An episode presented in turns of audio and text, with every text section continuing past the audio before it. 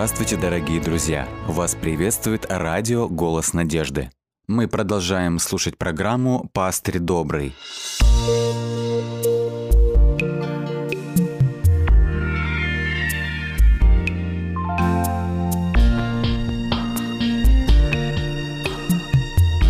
Программа «Пастырь добрый». Мы хотим напомнить всем нашим слушателям, что ваши отзывы, ваши вопросы вы можете оставлять на сайте голоснадежды.ру, а также во всех э, официальных э, сетях, э, социальных сетях официальной группы радиотелецентра «Голос надежды». Вы также можете присылать свои вопросы на номер WhatsApp или Viber 915 688 7601. В начале наших размышлений я хотел бы затронуть довольно непростую проблему. Вот несколько высказываний – Четвертый президент США Джеймс Мэдисон как-то сказал, мы имели возможность пристально рассматривать юридические институты христианства в течение 15 столетий. И каковы их плоды? Возникает вопрос, почему в результате смешения с иудейскими и христианскими откровениями возникла самая кровавая из когда-либо существовавших религий с ее инквизицией, крестовыми походами, Варфоломеевской ночью и так далее – один известный режиссер об этом как-то говорил нечто подобное. Церковь и Родина – это непревзойденная пара, что касается угнетения и пролитой крови. Их рекорд не побить никому. Об этом писал как-то и Лев Николаевич Толстой. Он писал о верующих христианах. Он говорил, чем больше, чем подробнее они излагали мне свои вероучения, меня толкнуло то, что жизнь этих людей была та же, как и моя, с той только разницей, что она не соответствовала тем самым началам, которые они излагали в своем вероучении. Они, эти верующие нашего круга, точно так же, как и я, жили в избытке, старались увеличить или сохранить его, боялись лишений, страданий, смерти, и так же, как я и все мы, неверующие, жили, удовлетворяя свои похоти, жили так же дурно, если не хуже, чем неверующие. И далее Толстой пишет, никакие рассуждения не могли убедить меня в истинности их веры. Только действия, такие, которые показали бы, что у них есть смысл жизни такой, при котором страшные мне нищета, болезнь, смерть не страшны им, только тогда они могли бы убедить меня. А таких действий я не видел между этими разнообразными верующими нашего круга. Какая репутация, к большому сожалению, сложилась у христианской церкви за всю ее историю в глазах многих и многих людей? Мы видим, что, к большому сожалению, христианская церковь стала для многих камнем преткновения. Люди не могут понять, они говорят, почему эти люди веруют в одного Бога, читают одно и то же Писание, но при этом почему столько разногласий, почему столько вер, почему в христианской церкви проповедуют о морали, о нравственности, о любви, а на деле, говорят они, посмотрите, какие плоды за всю ее историю. Еще Иоанн Златоуст однажды писал – Язычники говорят о христианах, мы давно осудили свои нравы и восхищаемся вашим учением. Однако единственное, что нам мешает, это ваш образ жизни. Давайте обратимся к книге Откровения. Книга Откровения – это особое, это уникальное божественное откровение. Давайте посмотрим общий план книги Откровения. Это поможет немного лучше понять смысл всей книги и, в частности, фрагмент, который мы сегодня будем исследовать. План книги Откровения можно сравнить с устройством миноры или же семисвечника, который находился в земном святилище. То есть в структуре книги Откровения параллельные разделы соответствуют друг другу. Вот как построены крайние части этой структуры. Э, раздел А. В первых главах, это с первой по третью главы, представлены семь церквей, и в этих главах, в этом разделе показана церковь, которая находится на земле. Это гонимая, это страдающая церковь. Это церковь, которая находится в состоянии борьбы. Параллельный раздел – это конечный раздел книги Откровения, пункт А1, условно мы можем обозначить. Это последние главы, 21 и 22 глава. Церковь здесь уже показана в белой одежде, она показана пред престолом Бога. Это уже победившая, это победоносная, торжествующая церковь. Здесь показан триумф церкви. То есть здесь Христос как бы дает обетование, что несмотря на трудный путь, несмотря на тернистый путь церкви, все же ее ждет славное будущее. Следующий раздел, можно условно обозначить его пункт Б, это глава с 4 по 8. Здесь показано, как Христос начинает духовную брань. В 4 главе показана сцена помазания Христа как царя царей, то есть Христос получает власть управлять ходом мировой истории, а также вести брань силами тьмы. В параллельном разделе, это главы с 17 по 20, здесь показан уже Христос как царь царей на белом коне. Но здесь он уже завершает свою брань. Если в параллельном начальном разделе было показано, как он начинает свою брань, здесь показано, как он уже завершает свою брань. Здесь сказано, что он осудил любодейство, он совершает суд. Следующий раздел, пункт С, это с 8 по 11 главы. Здесь звучит звук труб. Этот звук призывает жителей земли к покаянию. И в параллельной части, это 15 и 16 главы, здесь речь идет о том, что время для покаяния, время для испытательного срока уже закончилось, изливаются язвы, и эти суды являются следствием отвержения благой вести. И вот мы подошли к центральной части книги Откровения. Это главы с 12 по 14. В этой части мы находим образ истинной Церкви Бога. И в каком образе представлена Церковь Христа? В начале 12 главы, мы еще будем говорить далее, Иоанн видит удивительное видение. В 12 главе представлена верная жена или же чистая дева, Однако в контрасте здесь же в 12 главе Кратко давайте проследим динамику 12 главы. Здесь же в 12 главе показан красный дракон. Сказано, что он еще на небе, и он начал войну. То есть здесь используется древнегреческое слово «полемость», то есть он начал идеологическую вражду. Но сказано, он не устоял и был низвержен.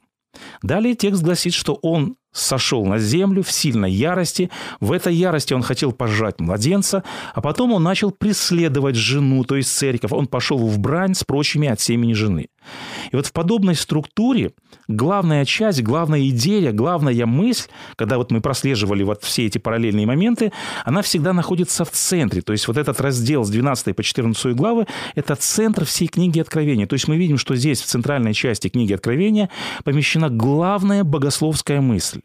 И она заключается в том, что происходит великая борьба между Христом и сатаной за право обладать сердцем верной жены и жителей земли. В связи с этим у дьявола есть своя весть, у него есть свои средства обольщения, это лжеучение, гонение, искушение, ложные знамения. Он, сказано в этой 12 главе, пытается если возможно, прелестить и избранных, чтобы церковь не выполнила свое предназначение. И как мы проследили несколько выше, мы увидели, что, к большому сожалению, он порой имеет огромный успех. Итак, мы видим, что структурно в центре книги Откровения помещен образ истинной церкви Иисуса Христа. То есть все внимание в книге Откровения сосредоточено или же как бы фокусируется на церкви Иисуса Христа. Давайте обратимся к этой центральной 12 главе книги Откровения. Как мы уже сказали, здесь он получает очередное новое видение, и что он видит? Мы читаем с первого стиха. Апостол говорит, «И явилась на небе великое знамение, жена, облеченная в солнце, под ногами ее луна, и на главе ее венец из двенадцати звезд». Ветхозаветном тексте образ чистой верной жены – это символ Сиона, это символ Израиля, то есть это символ народа Божия.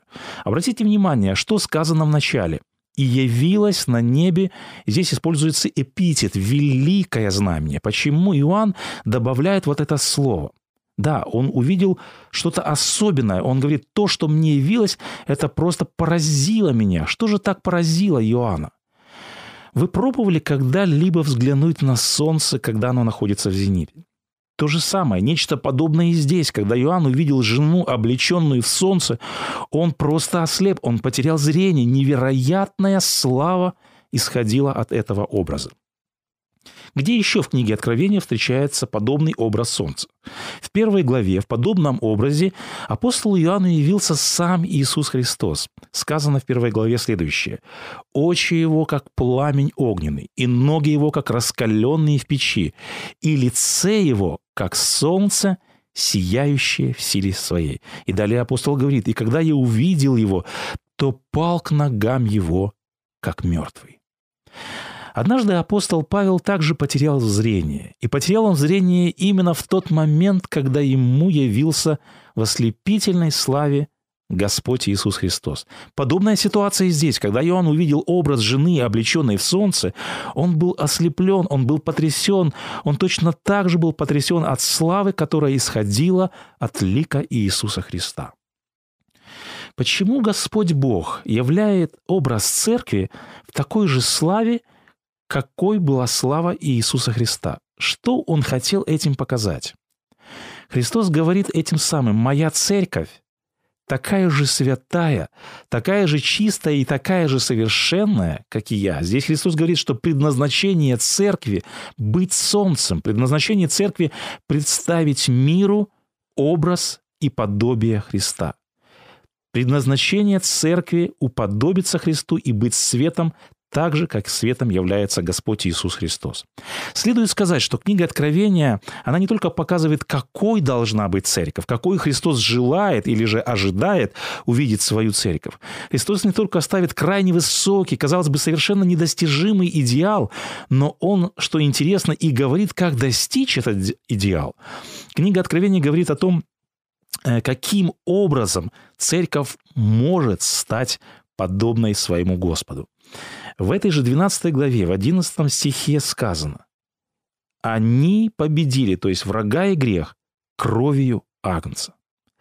Когда мы говорим о славе Христа, слава Христа сияет не только на небесах, там, где Он находится в неприступном свете.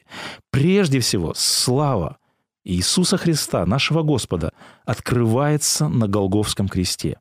И когда человек видит эту славу, когда он понимает, что произошло на Голговском кресте, тогда ради вот такой любви, э, в ответ на такую милость и на такую любовь, верующий может преодолеть любое искушение, любой грех и любое испытание. Сказано, они победили кровью Агнца. И книга Откровения показывает вот эту борьбу. Она показывает, что у церкви будет очень и очень много врагов. У церкви будет очень много скорбей, у нее много будет опасностей, внешних и внутренних.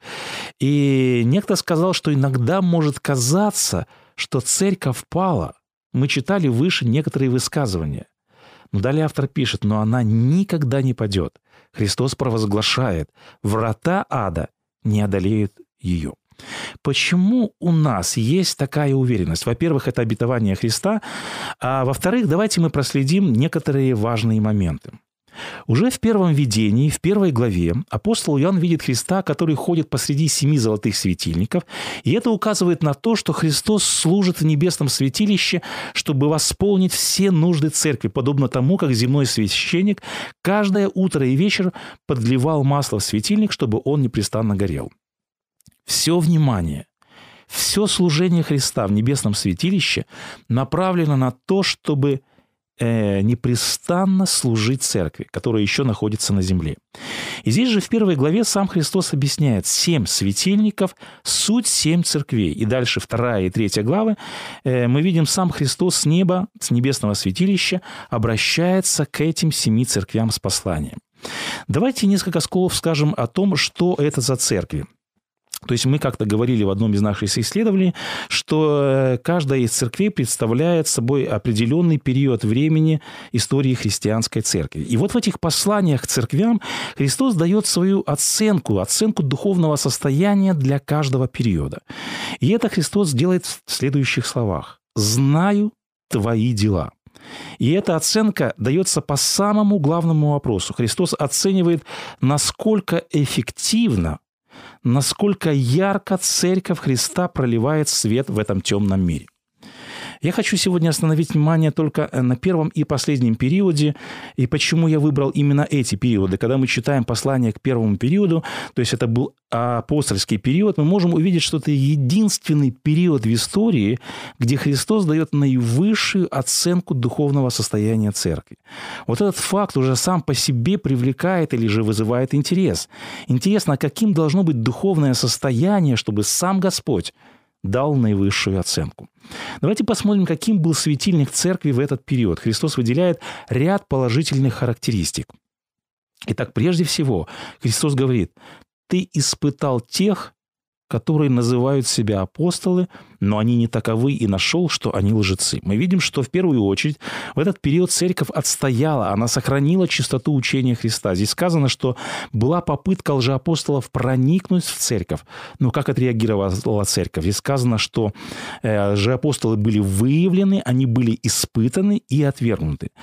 Э, истинная церковь характеризуется неизысканно украшенными кафедральными соборами или непрерывающейся преемственностью епископов. Истинная апостольская преемственность отмечается верностью истине, отмечается вере и учению Христа и апостолов. Здесь же, в исследуемой нами 12 главе, в последнем стихе сказано «И рассеверепел дракон на жену, и пошел, чтобы вступить в брань с прочими от семени ее». И далее дается вот эта очень важная характеристика. Написано «Это те, кто сохраняют заповеди Божьи и имеют свидетельство Иисуса Христа». Второе, здесь же, э, во второй главе, во втором стихе книги Откровения сказано, ты не можешь сносить развратных. Это одна еще характеристика, данная первоапостольской церкви. Или, как сказано в другом переводе, ты не терпишь нечестивых. В книге «Деяния апостолов» описана раннехристианская церковь, и там мы находим случай обмана, который совершили Анания и Цафиры. И далее описана трагедия, которая случилась с этими членами христианской церкви. Послушайте, что пишет один автор. «Пожелал ли бы кто-нибудь из нас стать частью вот такой общины, где грех наказывался смертью? Что случилось бы тогда с нами? Видите, как выглядела церковь Христа? Такая святость Божья царила в ней, что грех наказывался не иначе, как смертью. Вот что имеет в виду Христос, когда говорит церкви, ты не терпишь нечестивых. И далее автор говорит, и слава Богу, что эта церковь не сделалась поруганием для мира, как это часто, к сожалению, случалось в истории церкви. Далее еще одна характеристика первоапостольского периода. Мы видим, что во всем они были образцовой церковью, Христос во всем их хвалит, но все же Христос говорит, «Имею против тебя то, что ты оставил первую любовь твою». Во второй главе, в пятом стихе книги Откровения Христос продолжает и говорит, «Вспомни, где был ты, и вернись прежним твоим делам. То есть здесь Христос подмечает, что у них все же была вот эта высокая духовная планка, вот этот высокий духовный уровень. То есть им необходимо к ней вернуться, к этому уровню. Какие у них были дела? Давайте посмотрим. В той же книге в «Деяниях апостолов» прежде всего сказано «И много чудес – и знамений совершалось через апостолов. Я хочу подчеркнуть, было много чудес и знамений. Это была живая церковь. В этой церкви Дух Святой мощно проявлял себя, поэтому церковь имела огромное влияние на общество. Она имела власть над грехом, над болезнью, над смертью, над силами зла. И далее сказано, и было у верующих одно сердце и одна душа, и никто ничего из имения не называл своим, но все у них было общее не было между ними никого нуждающегося, ибо все приносили цену проданного имения, и каждому давалось в чем кто имел нужду. Мы видим, вот это было подлинное христианское братство. Мы видим, это была практическая любовь, не на словах, на деле. И сказано, они были как одна душа. Вот что имеет в виду Христос, Господь, когда говорит «вспомни, где был ты». Он говорит, надо вернуться вот к такой любви, к такому братству, к такому единодушию и единомыслию. И посмотрите, какая репутация, какое внешнее свидетельство было у этой церкви. В книге «Деяния апостолов» сказано, «И каждый день пребывали в храме, хваля Бога, и, находясь в любви у всего народа, Господь, э, написано, прилагал спасаемых церкви. Люди видели в этой церкви образ Иисуса Христа. Поэтому и неудивительно, что они шли в такую церковь. Христос отмечает еще одну характеристику. Он говорит, «Знаю дела твои и терпение твое». Первый и второй период церкви – это был период жестоких гонений. Он длился э, более двух столетий. Обратите внимание, для э, второго следующего смирнского периода Христос говорит, вот дьявол будет вергать вас в темницу, и будете иметь скорбь, но не бойся ничего, что тебе надобно будет претерпеть. Будь верен до смерти, и дам тебе венец жизни. Какая была причина, почему христиан подвергали преследованиям? Христиан преследовали, потому что они отказывались поклоняться культу императора. Все, что нужно было им сделать, все, что от них ожидалось, это раз в год каждый гражданин Римской империи должен был бросить щепотку фимиама на переносной алтарь императора. Вот такой алтарь приносили в каждое селение, люди расписывались и расходились по домам. Однако христиане отказывались это делать. Они из-за этого тысячами погибали от рук преследователей.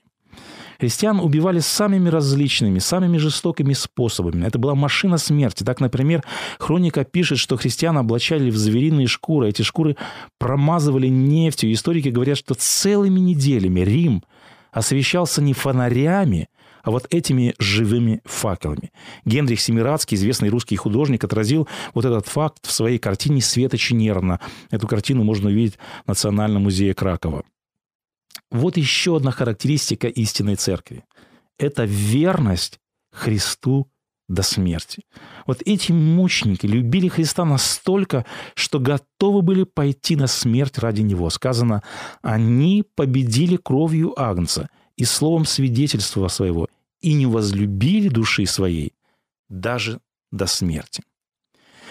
Сегодня нередко звучит вопрос – а где была истинная церковь Христа вот в эти темные времена отступничества, гонений, преследований, в то время, когда э, их преследовала так называемая христианская церковь официально? Не должны ли мы обратить внимание, казалось бы, на ту, которая веками поддерживали монархии и народы, вот на эту церковь? Неужели для этого нужно искать, для того, чтобы найти вот верных людей, нужно искать людей, которые никогда не представляли собой господствующую церковь? Пророк Иоанн отвечает на этот вопрос в 12 главе книги Откровения. Сказано, «А жена убежала в пустыню, где приготовлено было для нее место от Бога». Истинная церковь в этот сложный, в этот темный период истории в большинстве своем была невидима. Она скиталась и скрывалась. Долгое время, в период гонений и преследований, церковь Христа – это была, как сказано здесь в тексте, это была церковь пустыни. Это образное выражение, эта характеристика показывает, что церковь в данный период не была популярной, она не была господствующей. Истинно верующие христиане, истинная церковь Христа высоко держала знамя истины и противостояла вторжению отступничества. В то время как окружающий мир погружался во тьму невежества, во тьму суеверия, Церковь Христа – Истинная Церковь Христа, верный остаток, высоко держал светоч знаний.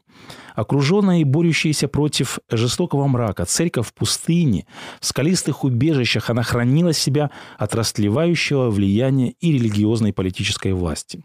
Что напоминает нам образ пустыни? Эта сцена похожа на то, когда народ израильский бежал в пустыню от преследований фараона. Именно там – Господь хранил их, то есть в пустыне Он заботился о них, кормил их маной. И слово «пустыня» часто связано с преследованием, это место испытаний. Используя данный образ, апостол Иоанн изображает народ Божий, который находился под особой охраной Бога и кормил духовной пищей во время духовной пустыни и преследований.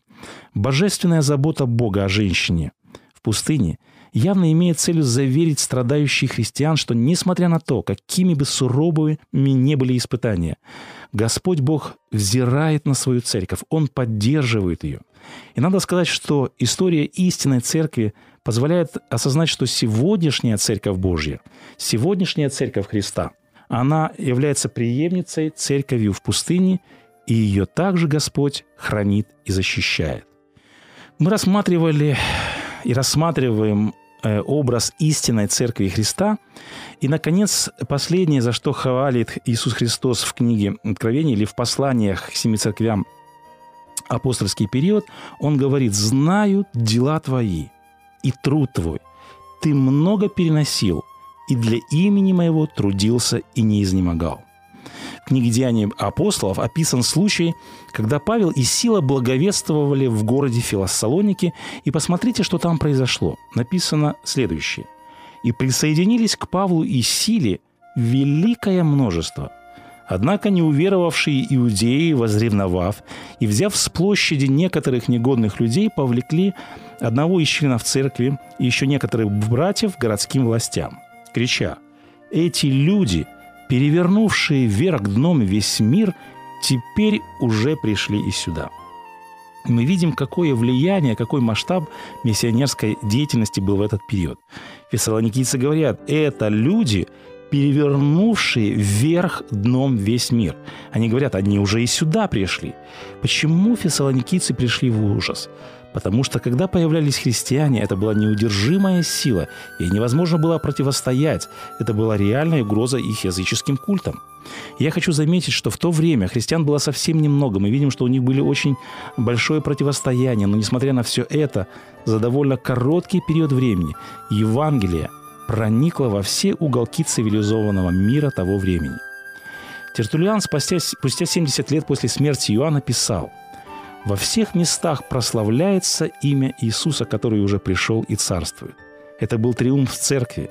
Об этом периоде в первой печати сказано так. «И вот конь белый, и на нем всадник, и он вышел как победоносный, чтобы победить». Белый всадник апокалипсиса победоносно шествовал и завоевывал сердца для Христа. Итак, первоапостольская церковь – это была церковь, которая действительно сияла, как солнце. Это была церковь, которая во всем уподобилась Христу и отобразила Его славу.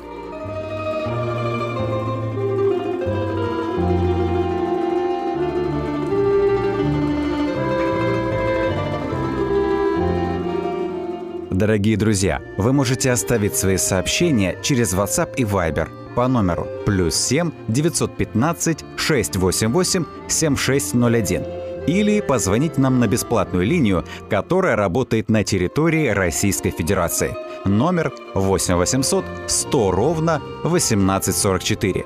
8 800 100 ровно 1844.